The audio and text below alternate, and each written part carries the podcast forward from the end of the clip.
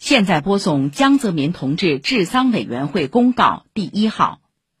为表达全党全军全国各族人民对江泽民同志的无比崇敬和深切悼念之情，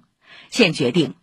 一、自告全党全军全国各族人民书发布之日起，到江泽民同志追悼大会举行之日止，北京天安门、新华门。人民大会堂、外交部和香港中联办、澳门中联办，我驻外使领馆下半旗致哀。